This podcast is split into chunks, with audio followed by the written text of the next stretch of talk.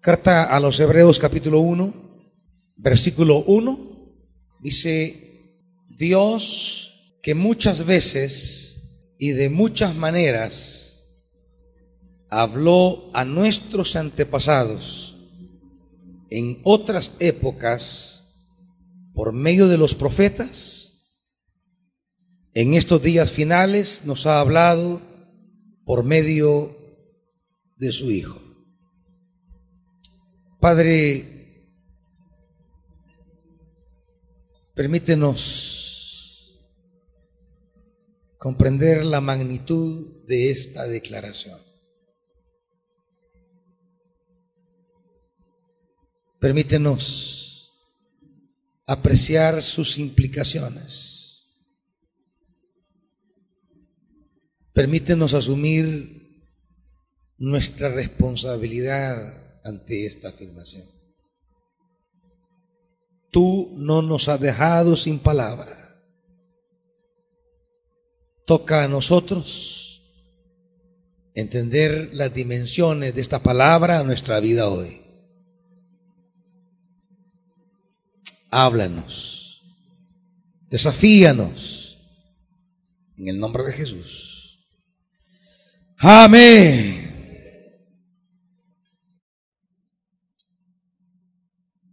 En estos días finales, dice la escritura. Días finales.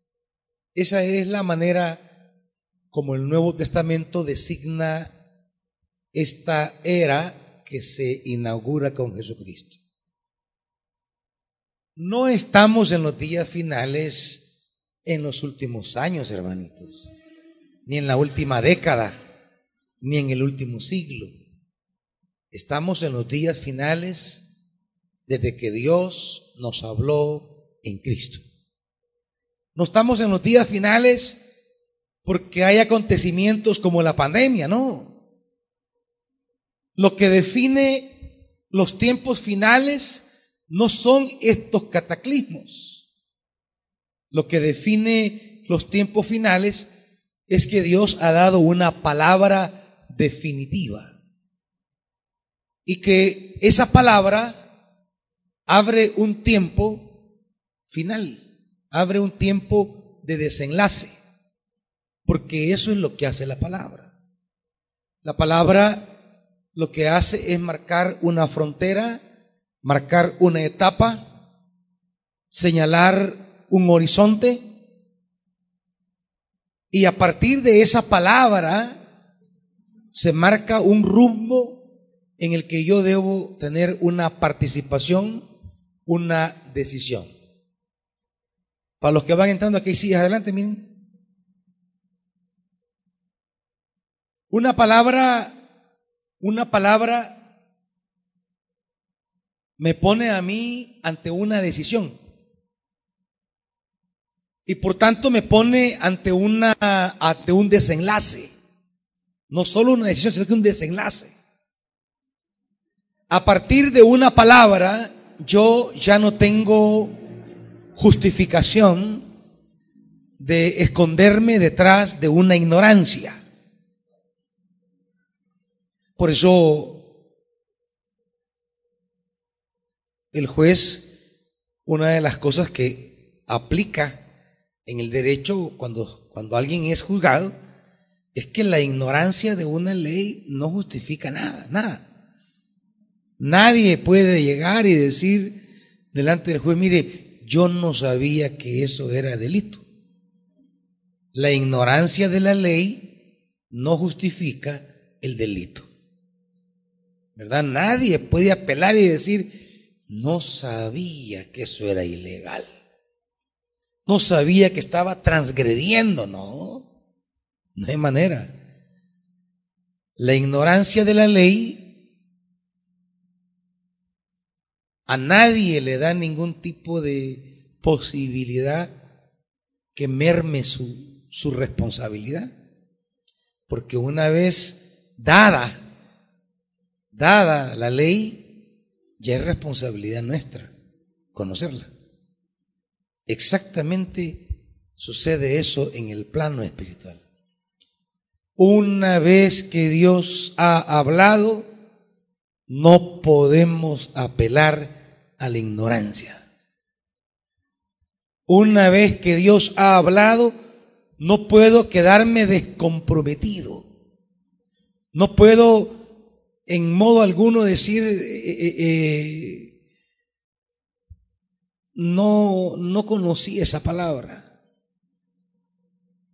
Cuando usted recibe una palabra, eso más que, más que un privilegio es una gran tarea. Más que un privilegio del cual usted puede ostentar y decir, Dios me habló, que a veces lo hacemos así como decir, Dios me habló, y queremos decir como que Dios tiene un trato especial con uno o una proximidad especial. Miren hermanos, decir Dios me habló es, es asumir una responsabilidad que tiene consecuencias. Recibir la palabra trae consecuencias. Y las consecuencias pueden ser maravillosas o desastrosas.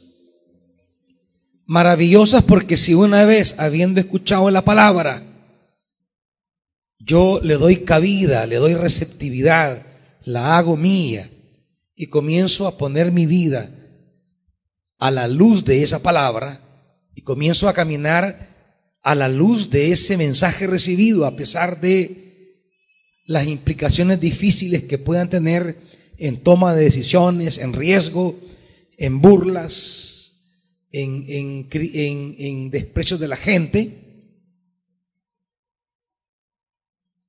Pero si tomo esa palabra y camino, le doy rumbo a mi vida en las coordenadas que esa palabra me da, esa palabra hará cosas grandes en nuestra vida. Porque la palabra provoca propósitos divinos. La palabra desenrolla la voluntad de Dios para nosotros. La palabra desencadena una serie de, de cualidades divinas que llegan a formar parte de nuestra vida. En la palabra Dios va colocando de sí mismo. Dios coloca de sí mismo en la palabra y nos lo transmite en la palabra. Y cuando yo lo acojo, cuando recibo esa palabra, estoy recibiendo de la, de la esencia divina. Estoy recibiendo del carácter de Dios. Estoy recibiendo de lo que hay en Dios él me hace partícipe de sí mismo en la palabra. Y cuando le doy cabida a esa palabra, entonces Dios va entrando a mi vida. Dios va entrando a mi historia. Dios va entrando a mi caminar. Dios va siendo parte de mi andar sobre la tierra. Y entonces se desencadenan cosas fantásticas a nuestra vida. No fáciles, pero fantásticas. Los hombres y mujeres que en la Biblia le dieron cabida a la palabra, aunque la palabra les replantea la vida, les replantea decisiones, los desafía. Miren, la palabra nos pone en encrucijadas. La palabra nos pone en, en, en momentos donde, donde debo decidir, nos pone ante elecciones. Por eso recibir una palabra es un problema, hermanitos. Cuando usted diga, Señor, háblame, Señor, dame una palabra, no espere claridad. Espere un tiempo de tensión porque va a ser un tiempo de decisiones. Porque viene el camino de sus pensamientos, lo que usted visualiza, lo que usted considera, lo que usted cree es lo mejor. Viene el camino de sus razonamientos y viene el camino de la palabra. Y entonces usted tiene que decidir. La palabra lo pone a uno en una angustia. La palabra lo pone en una desesperación. La palabra lo pone a uno en una tensión. No estén esperando que van a recibir una palabra y que esa palabra, ay, qué lindo, estoy claro. No, no, no. La palabra llega y replantea la vida de tal manera que yo debo tomar una decisión. Y de esa decisión se van a desencadenar cosas fascinantes o cosas fatales. Porque si mi vida se resiste, se revela, se niega a asumir el reto, el desafío, la encrucijada que la palabra me pone, y decido yo creer que mi opinión, mi consideración, que ya hablé con mi esposa, que ya hablé con mi esposo, que hablé con mis hijos, y que ese creemos que es mejor este camino que pensamos como familia y que no creemos que esta decisión que nos planteó la palabra sea lo mejor, pues trae consecuencias complicadas. Es, es, complicado esto. Nadie esté creyendo que recibir una palabra es una acción sin implicaciones. No, es que desde que Dios en su gracia me hace depositario de una palabra, receptor de una palabra, desde ese momento yo ya me compliqué la vida. O me la compliqué o la desenvolví para ver cosas gloriosas. No, esto no es fácil, hermanitos. Y uno de los problemas que tiene la iglesia o los creyentes o las personas a quienes esta carta se les ha dirigido es que han perdido la capacidad para darle cabida a la palabra. Ha perdido la capacidad de darle valor a la palabra. Sus luchas son tan complicadas. Las situaciones que viven son tan angustiantes que han preferido refugiarse en sus propias opiniones, sin darle lugar a la palabra que están recibiendo y que en esa palabra Dios les envía su luz, porque es un beneficio de la palabra, la luz. Vemos como Dios está viendo el asunto recibimos vida porque esa palabra nos refresca y recibimos poder, una capacidad para obrar. Ahí está Moisés. Tranquilamente ha estado los últimos 40 años de su vida yendo y viniendo por todas las praderas cercanas a Egipto, agarra los ganados de su suegro y se iba a pastorearlos. Y eso, eso no crean que es de un día, una semana, no, se llevan meses, meses. Y durante los últimos 40 años ese era, ese era su trajinar, ese era su caminar. Tenía su vida, diríamos, tranquila hecha, diríamos, hasta cierto momento, eh, porque tiene asegurado casa, comida, sostenimiento, familia, tienen lo que todos aspiramos. Dos hijos preciosos, una mujer guerrera, tiene asegurada la casa, hay comida en abundancia, tiene trabajo, está bien. Está como decimos, como saqué el nombre, está bien, fíjate. chula la familia, bonita la casa, tiene trabajo, está bueno, está bien. Pero de repente llega una palabra que nos complica. Porque va a decirnos si estamos bien o no de verdad. Porque el estar bien o no estar bien, para los que tenemos que caminar con Dios y tenemos una relación con Dios y hemos establecido la condición de ser hijos de Dios, el estar bien o no estar bien es mucho más que condiciones materiales. Es mucho más que condiciones familiares es mucho más que situaciones temporales.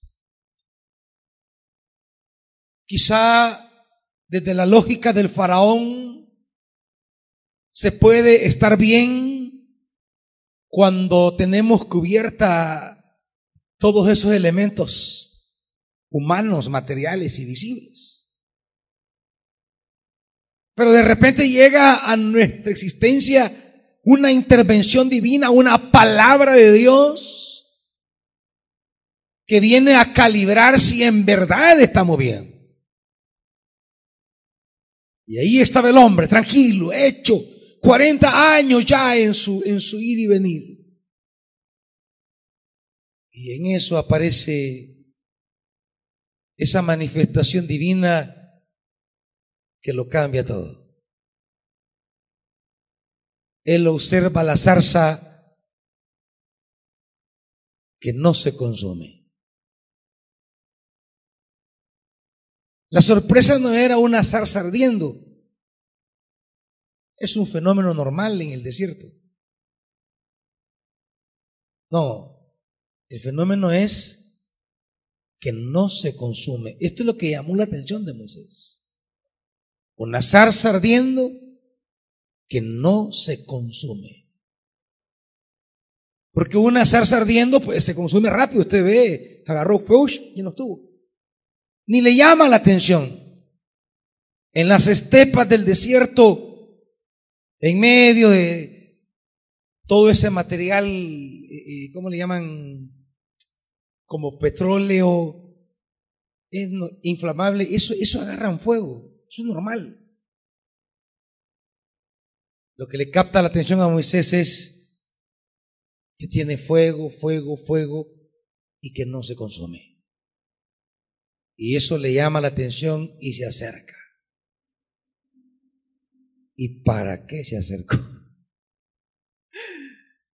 Los fenómenos divinos que nos llaman la atención nos meten en problemas. En problemas porque si no tenemos el corazón dispuesto para que la intervención divina anide en el corazón y desate sus propósitos, nos metimos ya en un lío.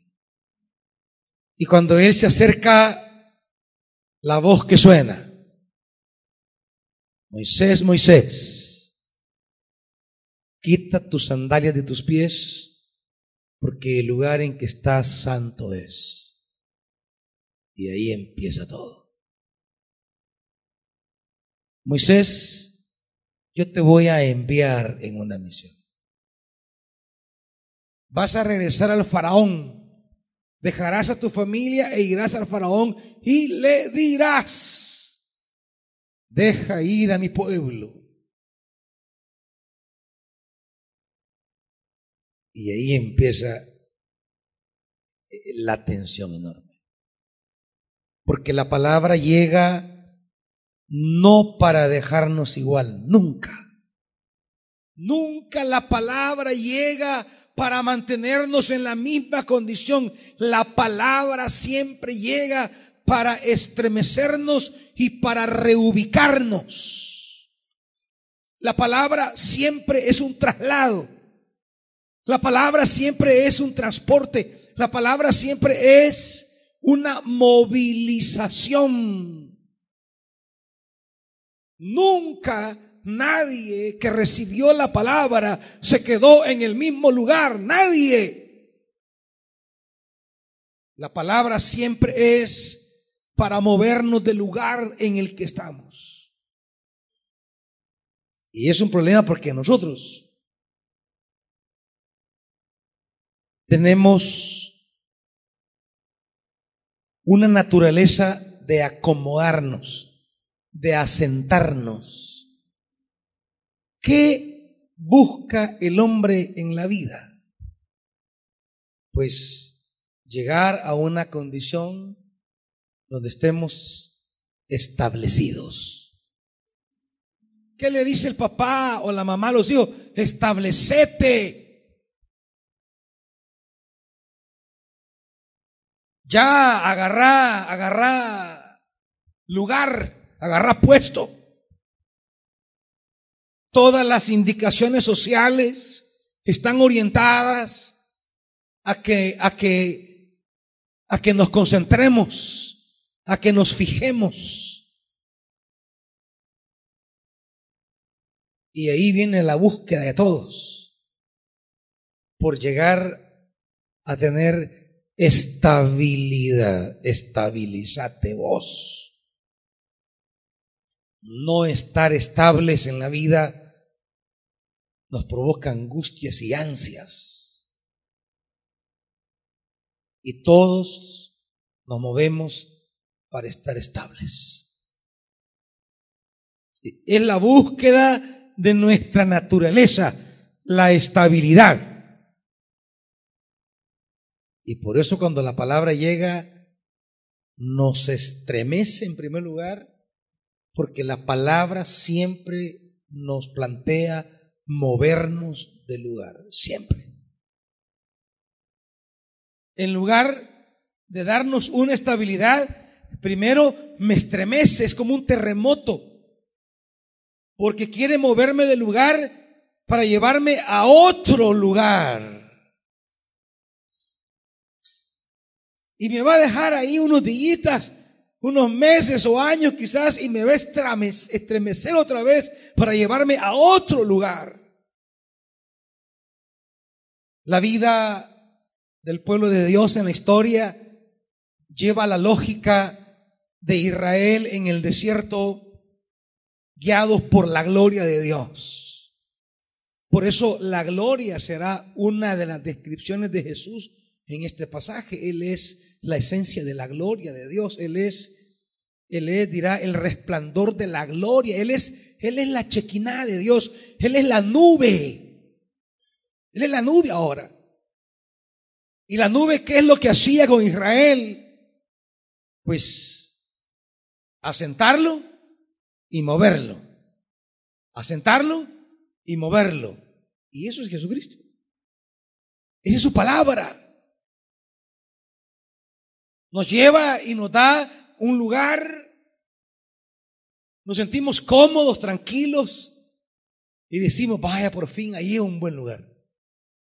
Y de repente la palabra llega, vaya, levántese y a desarmar el tabernáculo y todo eso, que seguimos caminando y volver a dar otro pedazo de camino. Va, aquí quedémonos. Y ahí se va. Hasta llegar de manera definitiva a la tierra que Dios tiene preparado. Pero mientras tanto es un peregrinaje de asentarnos y movernos, asentarnos y movernos.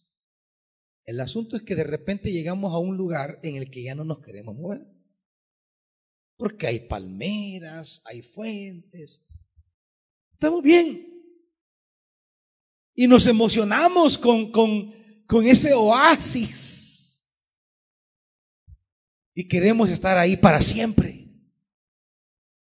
Y muchos se quedan estacionados en ciertos oasis que tienen condiciones mínimas, básicas, pero nos conformamos allí.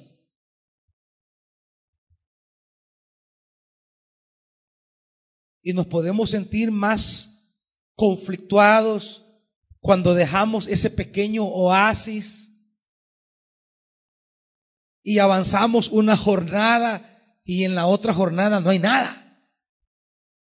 No hay ni palmeras, no hay ni agua, no hay nada. Y entonces nos da el miedo de decir, nos hubiéramos quedado allá. Quizá ese oasis era nuestro lugar. ¿Por qué no regresamos? Pero la palabra te llevará a esas jornadas que serán sequías. Y de repente aparecerá otra vez la gloria y te dice, vamos, sigamos. Y vas caminando. Y hay jornadas difíciles, hay jornadas llevaderas. Y eso es lo complicado. A Moisés se le complicó la vida. Bien, estaba ahí, tranquilo. Bien. Lo primero que le va a representar es dejar su estabilidad.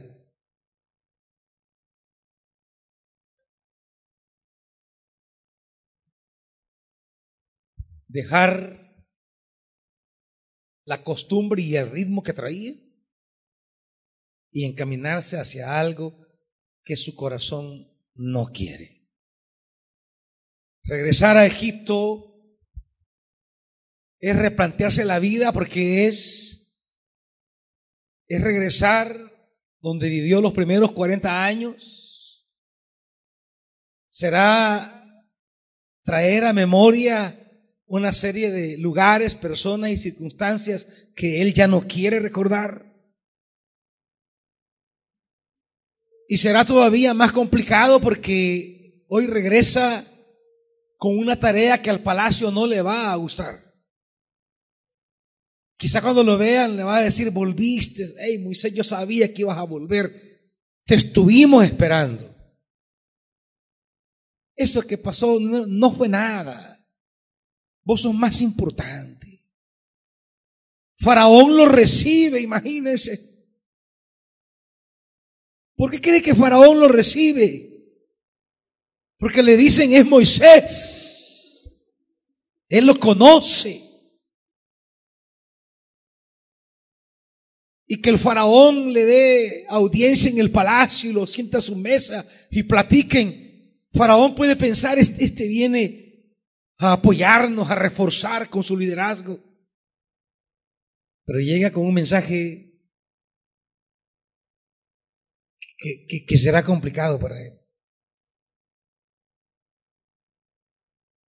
Tanto, tanto que Hebreos nos recuerda en el capítulo 11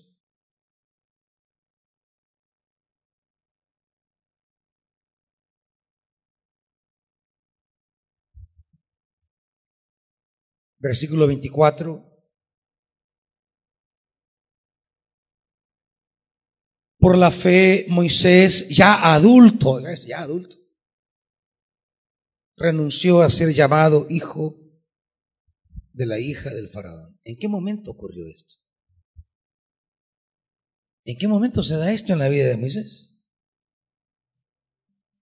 Porque no se da esto cuando él salió yendo por matar al egipcio. Ahí él no renuncia, ahí él huye. El momento en que sale hacia Madán y Madián y Parán no es este momento. Él no está renunciando. Él está escapando. Él está huyendo. No es ninguna convicción la que lo mueve a tomar una decisión. Es el miedo que lo lleva a huir. Él no ha tomado ningún tipo de reflexión, de responsabilidad, de seriedad. Simplemente tuvo un arrebato, sale huyendo. No está renunciando a nada. Está protegiéndose. ¿En qué momento? Es en el momento que regresa en el momento que regresa a Egipto como hijo, no ha perdido su condición. Ya adulto, está hablando de ese retorno de Moisés a Egipto, en el cual él puede continuar con sus privilegios de hijo de la hija de Faraón. Tiene lugar en la corte imperial. Moisés no regresa como un desconocido, ni pobretón, ni maldito. Llega, llega como hijo. Y tiene las concesiones de la corte.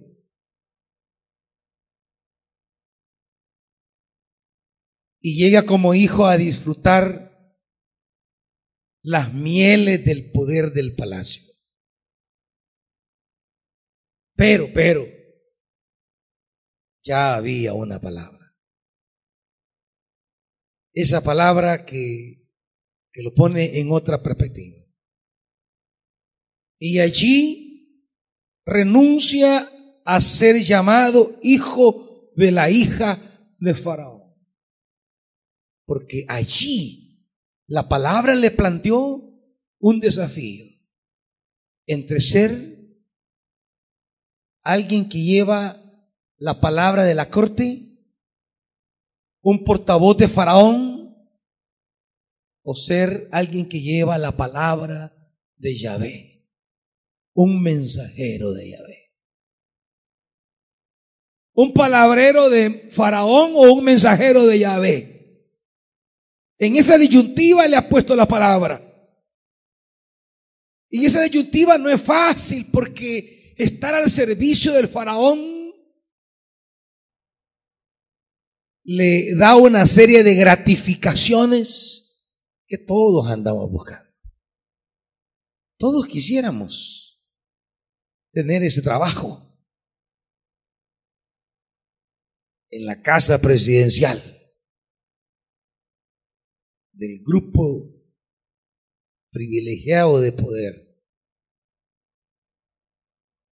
La palabra te lleva a tomar decisiones renuncias. Y es ahí donde nos complicamos. Porque no queremos renunciar. No queremos dejar atrás cosas que pueden ser significativas, placenteras, agradables, satisfactorias, llenas de valor para nosotros. renunció a ser llamado hijo de la hija del faraón. 25. Y prefirió ser maltratado con el pueblo de Dios. ¿En qué momento ocurre eso? En el momento del retorno. Él toma una opción. Él se pone al lado de, porque la palabra siempre nos llama a definir de qué lado estamos. El problema de la palabra es que no te deja indiferente ni neutral. Una vez habiendo recibido la palabra, solo hay dos lugares, Faraón y Yahvé. Egipto y peregrinaje a la tierra prometida.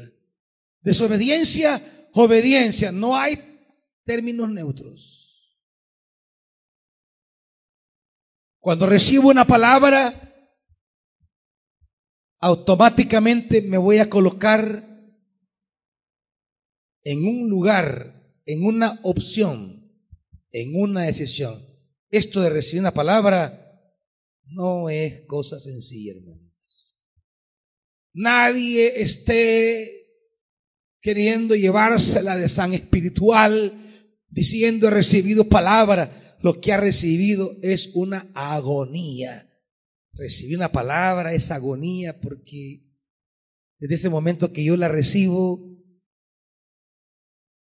quedo prisionero de esa palabra. O la rechazo o la recibo.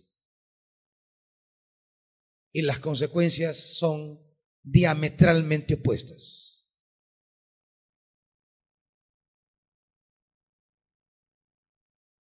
Consideró, versículo 26, consideró que era una mayor riqueza que los tesoros de Egipto porque tenía la mirada puesta en la recompensa. Esto, los tesoros de Egipto o la recompensa divina. Y en el momento es bien complicado. En ese momento donde Faraón le da la bienvenida y lo llena de honores, lo sienta a su mesa y le ofrece la corte para que siga, porque era un tipo que manejaba toda la cultura de la corte. Su lengua, su educación, sus protocolos. Era hombre de la corte y las riquezas de Egipto estaban a su disposición. Qué mejor decir a su familia, vénganse, vénganse. Viviremos en el palacio del rey. Séfora hubiera estado realizada. Gracias, Moisésito. Sabía que, que vos podías. Sabía que vos eras y el hombre muy realizado. Sus hijos, qué futuro, qué futuro para sus hijos. Estar en la cúspide social, tener acceso a lo que muchísimos quisieran y no pudieron. Y él tiene que decir a todas las riquezas de Egipto. No. Yo quiero una recompensa divina. Y, qué feo, porque los tesoros están aquí y la recompensa ni se. Los tesoros son tangibles, palpables, tocables. Aquí están, estoy hecho. Y la recompensa Hombre, yo no, no veo nada. Decisiones complicadas. La palabra nos pone ante disyuntivas complicadas. Ser miembrecito de una iglesia es fácil, es fácil. Ser evangélico en este país porque vamos a un templo es fácil, pero, pero eso no es nada, hermanitos. No ve nada. No, no, lo complicado es caminar, caminar con una palabra. Lo complicado es recibir una palabra y colocar mi vida a la luz de esa. Eso es lo complicado. Y eso es lo que esa gran mayoría de evangélicos nunca llegan a hacer. Es más fácil aprenderse doctrinas de la iglesia. Vaya, usted va a conocer las doctrinas de la iglesia, va a recibir clases. Ah, vaya, ¿cómo no? Y se va a bautizar. Ah, vaya, está bien. Y va a asistir. Ah, vaya, está bien. Y cumple una serie de, de normativas que lo, que lo que buscan es tenerlo allí estable y tranquilo. No, la palabra llega y y le pone en una bifurcación de la vida. Y su vida, dependiendo del rumbo que tome, tendrá consecuencias muy diferentes. Muy, muy diferentes.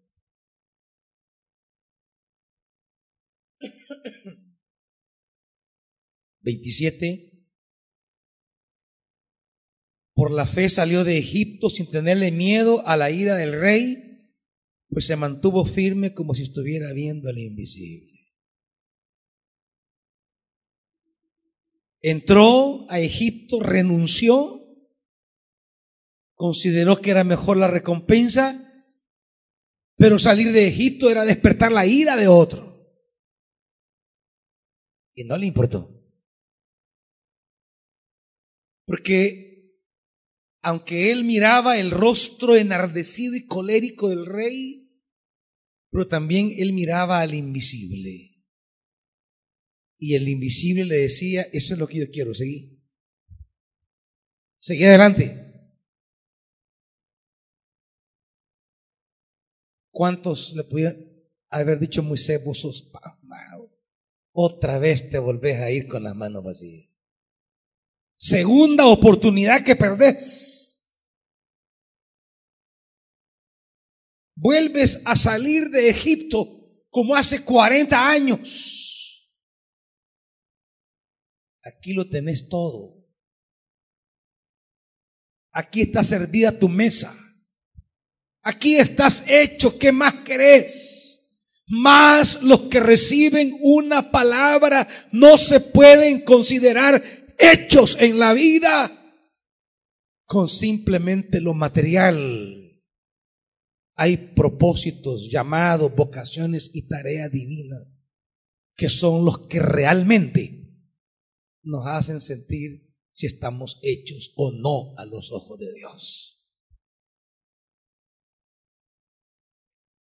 Quizá en ese momento Moisés se queda con el faraón. Hubiera estado hecho. Pero ¿cuánto le hubiera durado estar hecho? ¿Qué trascendencia hubiera tenido estar hecho? A la fecha no sabemos ni quién era el faraón. Pero a la fecha sí sabemos quién era Moisés. Su nombre se repetiría por los siglos de los siglos. Porque estar hecho a los ojos de los hombres, que es la agonía que muchos tienen estar hechos a los ojos de los hombres. Es la razón por la que muchos dejan de lado estar hechos a los ojos de Dios. Estar hechos en lo meramente material hace que muchos maten estar hecho en lo espiritual. ¿Me entienden esto de estar hechos, hermanitos? Usted así lo dice. No, hombre, aquel ya está hecho. Moisés tuvo dos momentos donde pudo haber estado hecho. Un momento en el cual salió huyendo, pero otro momento en el que renunció voluntariamente. Ya no lo hizo por miedo,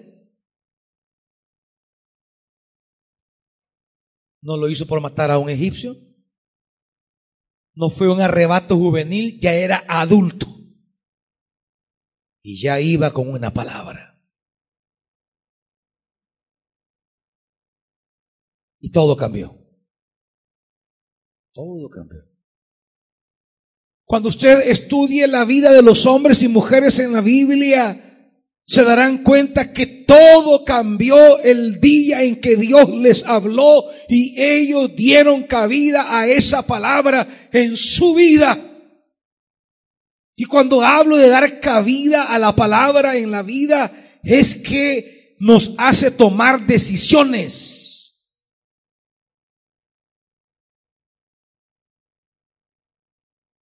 Y esas son las decisiones que estremecen un momento. Decisiones que en un principio nos hacen sentir que lo perdemos todo. Así se lo digo. Nos hace sentir si acaso no estamos cometiendo una locura. Porque estoy dejando ir lo seguro.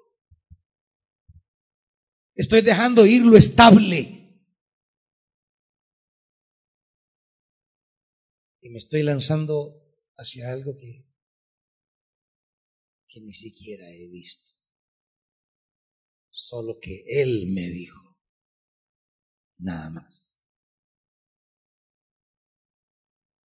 Pero cuando nos embarcamos en las implicaciones de lo que Él me dijo, comienzan a desenvolverse una serie de cosas maravillosas que a cada paso que damos vamos descubriendo la alegría de haber tomado el camino adecuado señalado por la palabra y que día a día va cada vez más claro y más glorioso. Como dice el proverbio, el camino del justo es como la luz de la aurora. El que ha recibido una palabra y se encamina tras esa palabra, comienza a llevar una vida como la luz de la aurora. Cada día va de qué? De aumento en aumento hasta que el día es perfecto. Comenzamos en la oscuridad. Damos un paso y vemos un rayo de luz. Y damos otro paso y vemos más luz. Y en cada paso de obediencia, en la línea de esa palabra, nuestra vida se va aclarando y se despeja la oscuridad y llegamos a la plenitud.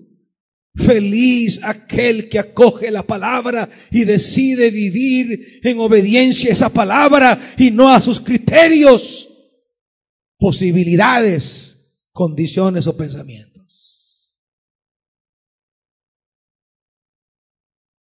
Porque esos van a conocer la plenitud.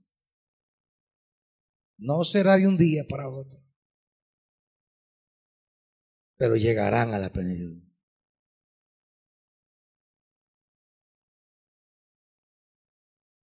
Cada hombre y mujer mencionado aquí en los héroes, en los llamados héroes de la fe de Hebreos 11, a todos les ocurrió igual, a todos. Una palabra les cambió la vida. Una palabra les representó tomar decisiones arriesgadas, exponerlo todo.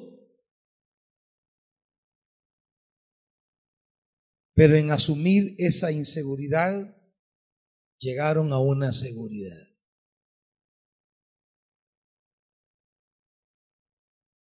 El problema de esta iglesia es que ha descuidado la palabra. Sus miedos, sus angustias son tan grandes. Las presiones son tan grandes que preferimos lo seguro. Lo ya. Amarremos esto. Y quedarnos ahí en mucho de lo que tú estás, todavía no es lo definitivo, hermano. Todavía no es la plenitud. Dios te lleva para más. Pero hay que entender la dinámica de la palabra. Por eso en el capítulo 2, versículo 1, el autor dice, por esto es necesario, 2.1 de Hebreos, que prestemos, ¿qué hermanitos? Que prestemos atención a lo que hemos, no sea que, no sea que muchos están perdiendo el rumbo porque han dejado de darle atención a la palabra. ¿Y qué le pasa, hermanita? Es que, era que no me siento ya a gusto porque viera cómo me miran. ¿Y, y cómo la miran? Pues no sé, es raro.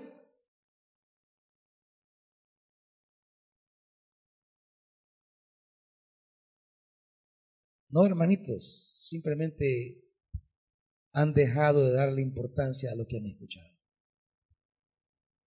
Un día Dios les habló, un día la palabra llegó a su corazón, pero en las turbulencias de la vida dejaron de poner atención a la palabra. Porque mientras prestemos atención a la palabra, ¿qué me importa cómo me miren? Si no es la mirada de los hombres la que nos lleva, es la mirada de Dios. Si a mí puede verme como usted quiere, hermanito. Con ojos de cocodrilo, con ojos de caballo, con ojos de chucho, con ojos de lo que usted quiera. Y hacerme cara de todas las caras que usted quiera. Y sí, ¿yo qué puedo hacer? ¿A qué le debo parar bola yo? ¿Por qué significa? Ponga atención, es pararle bola, pues. ¿A qué le debo parar bola? La palabra. ¿En qué me debo clavar?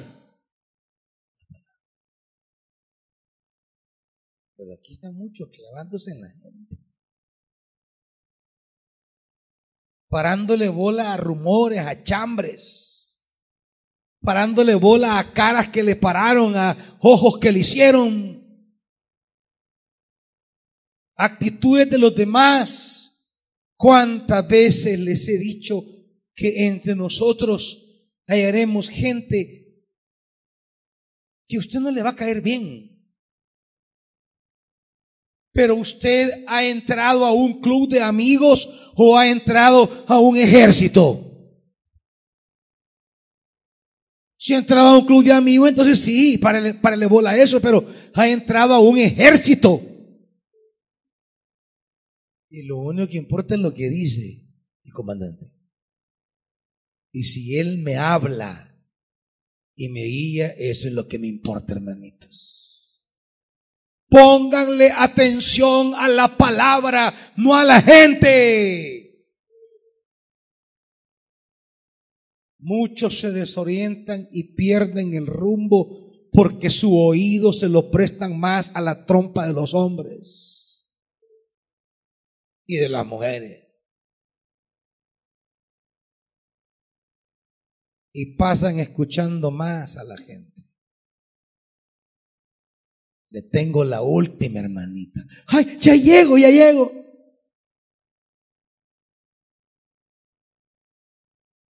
Usted no sabe. Lo último que me han contado de fulano. Y ya van los dundos a perder el rumbo. Hasta con rimas se lo digo. Allá va el dundo a perder el rumbo.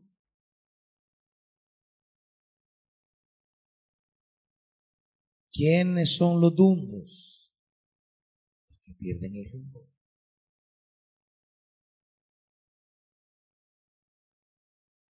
Todos los que están perdiendo el rumbo solo son el resultado que le han puesto oído a los hombres y no a la palabra. La palabra. Es que quien pone sus oídos en la palabra va, miren, Pongamos atención a lo que hemos escuchado. ¿Y qué es lo que hemos escuchado? Que Dios nos ha hablado en su Hijo.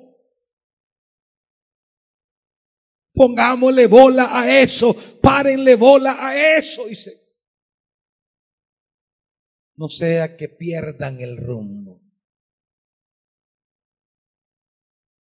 Y este perder el rumbo es un término eh, marinero, marinero del mar. Es el barco que cuando llega a la orilla, al puerto, se amarra allí y ahí está fijo. Y la ola está ahí, pero no importa. No se mueve porque está atado a algo fijo. Pero si lo desamarran y lo dejan a la orilla, cuando el dueño regrese que se quiere subir, el barco ya se despegó porque el movimiento de las aguas va apartando. Se fue deslizando suavemente. Así les pasa a muchos. Ni siquiera se dieron cuenta cuando el barco se salió del muelle. Y se dieron cuenta. Porque a veces las mareas son tan suaves, se van moviendo poquito, poquito. Cuando sale afuera, ¿y qué pasó? En pleno altamar. Las corrientes. ¿Cuánto se dejan mover por las corrientes? La palabra es el amarre a tierra firme. Y que vienen olas fuertes, sí, nos mueven, pero estamos en el lugar. Sí, se estremece, pero estamos en, no nos deslizamos. No perdemos el rumbo. Y dice 4.1.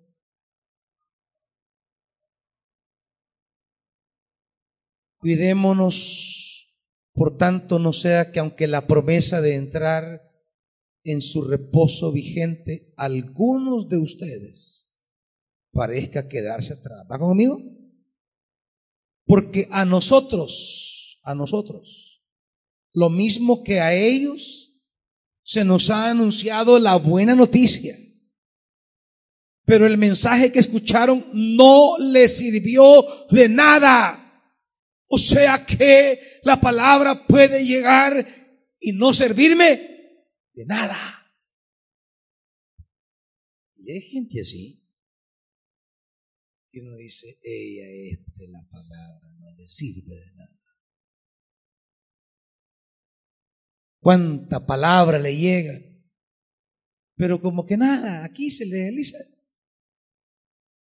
No retiene nada.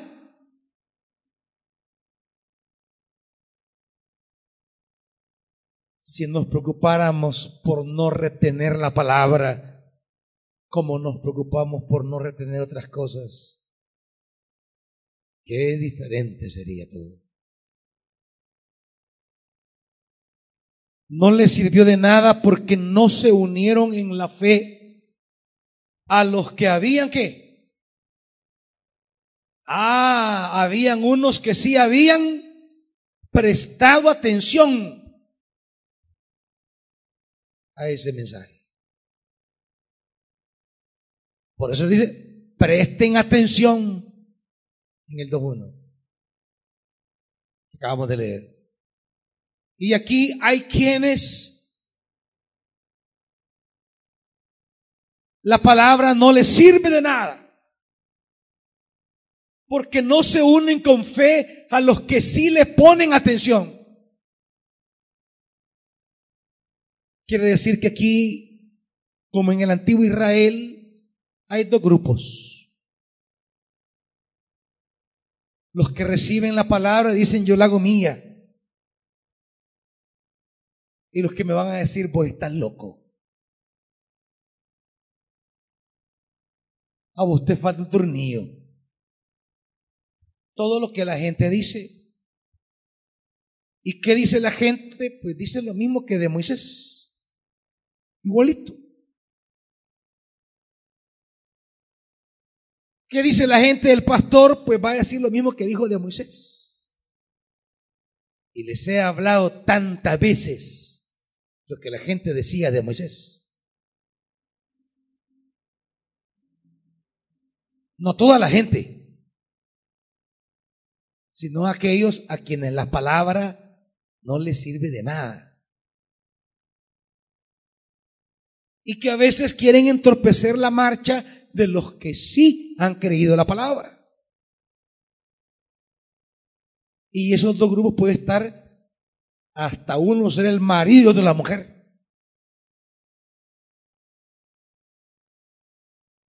Todo lo que decían de Moisés. No, este nos ha dado una gran paz. Ay, Moisés, vos nos has enganchado. No hiciste dejarlo seguro dejar la comida amarrada, la seguridad que teníamos en Egipto. No sé en qué momento nos dimos paja de ojos. Estamos hartos ya. Yo no sé quién te ha nombrado a vos por líder nuestro. Nosotros no te hemos elegido. Vos y Aarón hacen lo que quieren. Aquí no hay nada nos has embarcado en algo desastroso.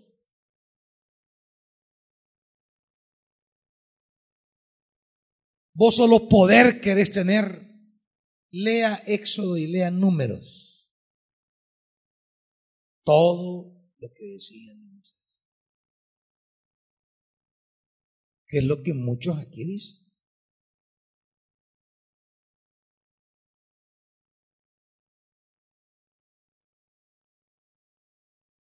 Y cuando Moisés da la palabra,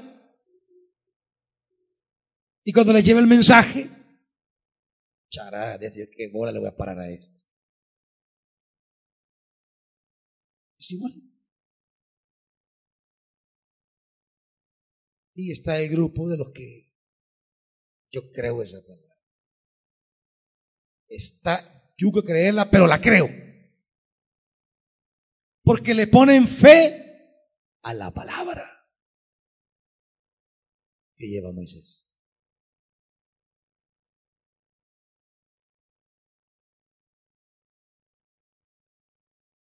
La palabra comienza a ser camino en la vida de quienes lo cogen. No de un día para otro, pero hace un camino maravilloso. Aquí hay gente que ha cogido la palabra y la palabra les ha dado un impacto enorme en su vida.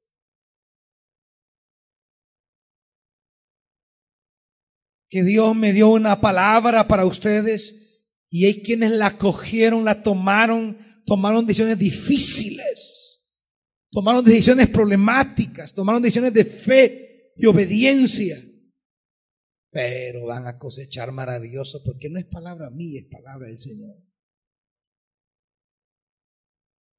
Y hay quienes pues hacen lo que les da la gana.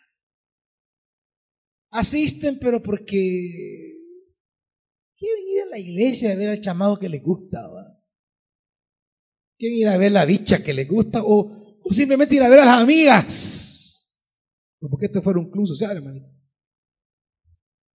a los chairos, el compadre. Y aquí están. Pero seriedad de tomar la palabra y ponerla por obra y dejarse guiar por esa palabra, no tienen.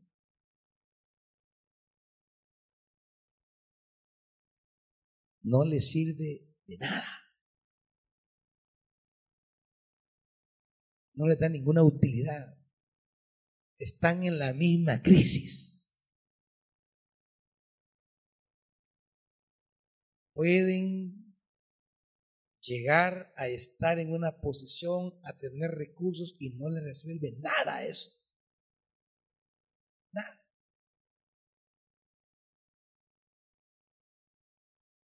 Porque lo único que nos hace la vida es la palabra.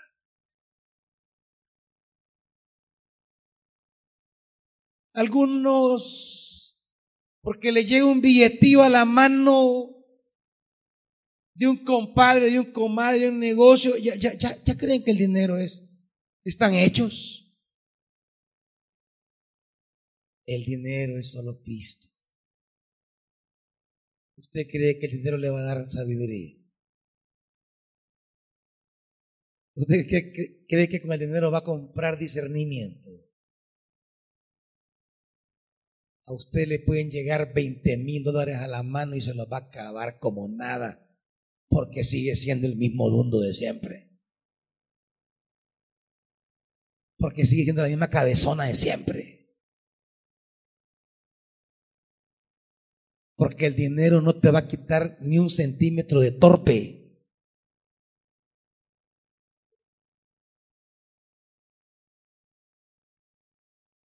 Pero la palabra te dará una sabiduría con la que llegarás a hacer cosas grandes. Y esa sabiduría hará próspera la obra de tus manos. Y progresarás como la luz de la aurora, de aumento en aumento, hasta llegar a tu plenitud. Sin la palabra. Podrás tener el día que quieras, pero será en disminución, en disminución, en disminución. Y otra vez a la nada.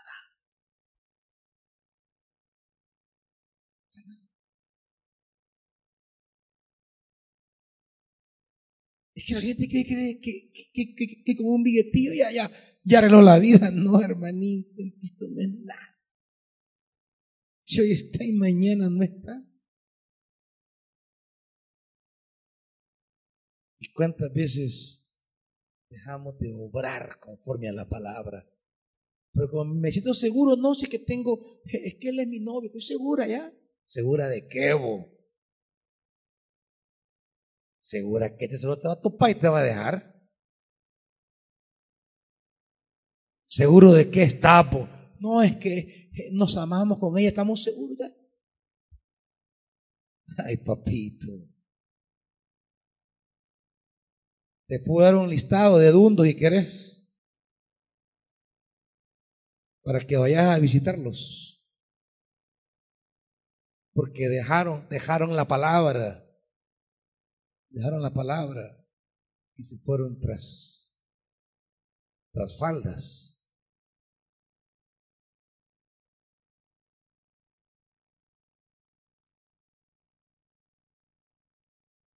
Sigue diciendo 6, 4, 6. Sin embargo, todavía falta que algunos entren en ese reposo y los primeros a quienes anunció la buena noticia no entraron. ¿Por qué? Porque son burros. Quieren hacer lo que les da la gana. Se creen machos sin dueños. Mulas sin dueños, yeguas sin dueños. Así, así. No van a entrar, eso sí, pero yo cómo ser. Mi tarea y responsabilidad es ponerles la palabra de Dios que le guía, pero si ya usted quiere hacer lo que le da la gana, yo ahí ya. ¿no? La desobediencia es que hay cosas que tenemos que hacer no porque me parecen, no porque me gustan, sino simplemente por obediencia. Obediencia. Es que fíjese que a mí, no, es que, es que no es lo que a usted le importa, que Dios le ha dicho. Y la obediencia no viene con nosotros, se aprende. La obediencia se aprende. Porque si algo no somos, es obediente. Siete. Por eso Dios volvió a fijar un día que es hoy. Cuando mucho después declaró por medio de David lo que ya se ha mencionado.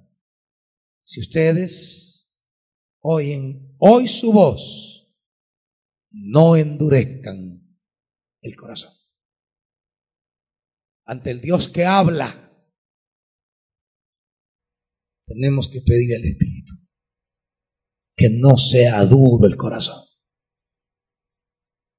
que no sea piedra el corazón, que no haya una petrificación del corazón